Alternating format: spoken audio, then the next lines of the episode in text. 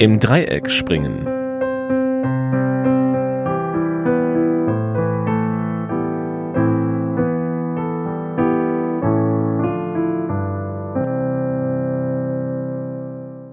Vielen Dank, meine Liebe, für das Paket. Zigarettenpapier werde ich hier beschaffen. Sei unbesorgt, meine Glanzäugige. Wenn du meinen Brief erhältst, beantworte ich alle Fragen, damit ich über dein Leben im Bilde bin. Denke immer daran, dass ich dich liebe und deine Fürsorge, deine Aufmerksamkeit und Zärtlichkeit schätze. Und sei nicht traurig. Alles wird gut. Schlaf ruhig und schone dich und unseren Sohn. Es kann sein, dass es bald eine Besuchserlaubnis geben wird. Sage den Freunden, sie sollen mir hierher schreiben. Doch nur über sich und ihre Angelegenheiten. Sonst kommt nichts an. Jetzt ist es zwei Uhr nachts. Ich bin noch hier wie zu Hause. Arbeite jetzt am Bobka und Topka und denke über ein Theaterstück nach. Schlaf gut, meine Glanzäugige. Ich küsse dich und unseren Sohn. N. Dies war einer der Briefe, die Nikolai Scharfenberg im Jahr 1936 seiner Frau aus der U-Haft schrieb. Er lebte in Russland, hatte deutsche Wurzeln und wurde aufgrund von politisch schändlicher Formulierungen verhaftet. Der Brief soll uns exemplarisch die Gefühlslage eines Gefangenen vermitteln. Denn bei unserer heutigen Redewendung im Dreieck springen geht es im doppelten Sinne um ein Gefängnis und die Menschen, die sich darin befinden. Es ist eine Redewendung der jüngeren Zeit. Im Dreieck springen meint, dass man sich über etwas ärgert oder wütend ist. Die Entstehung dieser Redewendung macht deutlich, warum es die heutige Bedeutung hat. Es entstand durch die Bauweise einer Haftanstalt. Der Preußenkönig Friedrich Wilhelm IV ließ in Berlin-Moabit Mitte des 19. Jahrhunderts ein Gefängnis errichten. Aber nicht irgendein Gefängnis. Das Konzept des Zellengefängnis Moabit lautete Isolation. Die Gefangenen durften untereinander keinen Kontakt haben. Dementsprechend wurde die Strafanstalt auch gebaut. Einzelzellen, die Isolation erzeugten. Selbst der Hof wurde so gebaut, dass die Häftlinge keine soziale Interaktion durchführen konnten. Der Hof wurde in Dreiecke eingeteilt, die von Mauern umgeben waren, so dass kein Sichtkontakt möglich war. Jeder Häftling befand sich alleine in so einem Dreieck. Sogar ein Redeverbot soll dort geherrscht haben. Der Hofgang fand also in diesem dreieckigen Gebilde statt. Das war definitiv eine Form von Folter. Wer seine Wut oder Aggression aufgrund der Separation entladen musste, sprang oder ging in diesem dreieckförmigen Raum herum. So kam die Redensart im Dreieck springen auf. Das NS-Regime nutzte den Komplex als Untersuchungsgefängnis. Bekannte Insassen waren Klaus Bonhoeffer und Erich Honecker. Das Gefängnis wurde 1957 abgerissen. Heute befindet sich auf dem ehemaligen Gelände der Geschichtspark Ehemaliges Zellengefängnis Moabit. Und dort kann man die Reste der Anlage besichtigen. Wer heute im übertragenen Sinne im Dreieck springt, ist zwar kein Häftling einer Justizvollzugsanstalt, aber trotzdem ein Gefangener. Sicher stellt ihr euch die Frage, wieso bin ich ein Gefangener, wenn ich mich über etwas aufrege oder wütend bin? Das sehen wir in der kommenden Geschichte. Es geht um Kain.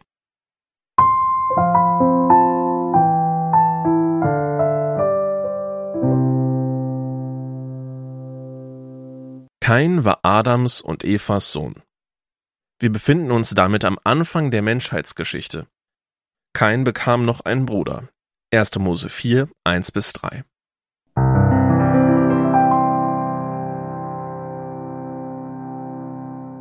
Und Adam erkannte seine Frau Eva, und sie wurde schwanger und gebar den Kain. Und sie sprach, ich habe einen Mann erworben mit der Hilfe des Herrn. Und weiter gebar sie seinen Bruder Abel. Und Abel wurde ein Schafhirte, Kain aber ein Ackerbauer. Und es geschah nach geraumer Zeit, dass Kain dem Herrn ein Opfer darbrachte von den Früchten des Erdbodens.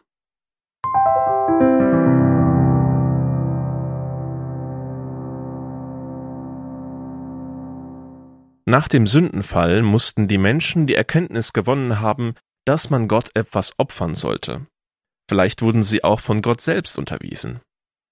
Kain opferte als Ackerbauer etwas von seinen Früchten. Was nun seinem Bruder Abel geschieht, lässt Kain im Dreieck springen. Weiter ab Vers 4. Und auch Abel brachte ein Opfer dar von den Erstlingen seiner Schafe und von ihrem Fett. Und der Herr sah Abel und sein Opfer an.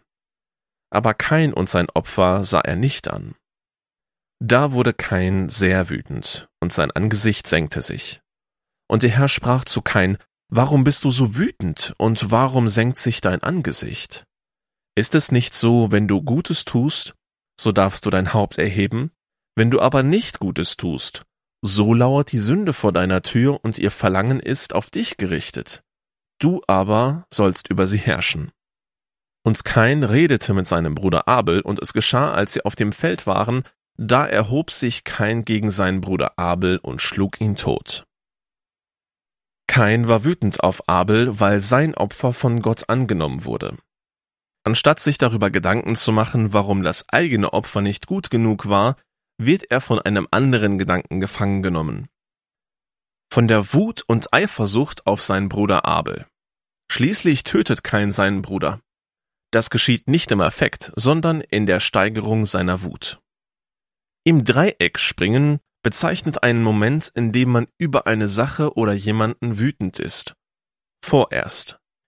Was aber als böser Gedanke bei Kain begann, wurde zur schrecklichen Tat. Gott warnte ihn noch und sagte, Herrsche du über die Sünde, die vor deiner Haustür lauert. Kain hörte nicht darauf und war ein Gefangener seiner Wut und Eifersucht, die ihn zu dieser Tat verleiteten. Dementsprechend wird er im Neuen Testament als böser Mensch gesehen. Trotzdem können wir etwas aus Kains Verhalten lernen.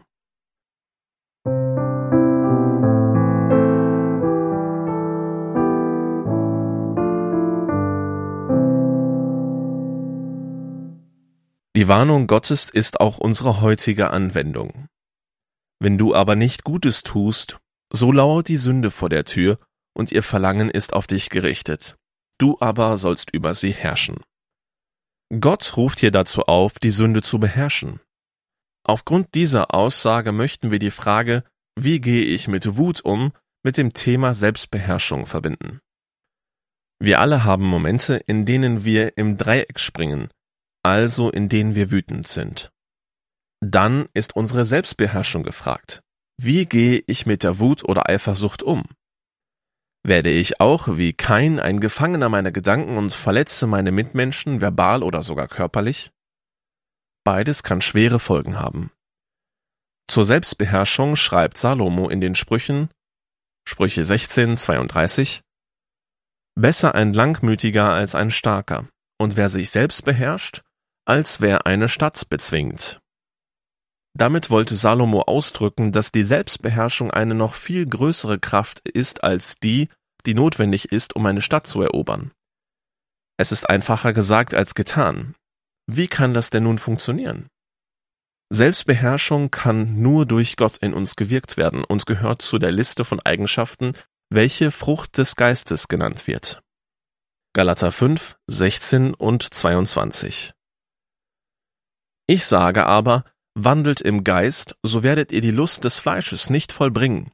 Die Frucht des Geistes aber ist Liebe, Freude, Friede, Langmut, Freundlichkeit, Güte, Treue, Sanftmut, Selbstbeherrschung. Gott kann also in jedem von uns Selbstbeherrschung bewirken, wenn wir es zulassen. Durch das Wirken des Geistes Gottes in uns können wir selbstbeherrscht sein. Sicher ist der eine Mensch von Natur aus mehr selbstbeherrscht als der andere, aber Gott zeigt uns hier den Weg zur Selbstbeherrschung, und das nicht nur bei Wut oder Neid. Wie gehst du mit Neid und Wut um? Es wird dir immer wieder einmal passieren, dass du im Dreieck springst. Lasse dich aber nicht von Wut und Neid gedanklich gefangen nehmen. Wohin es führen kann, zeigt uns Keins Geschichte.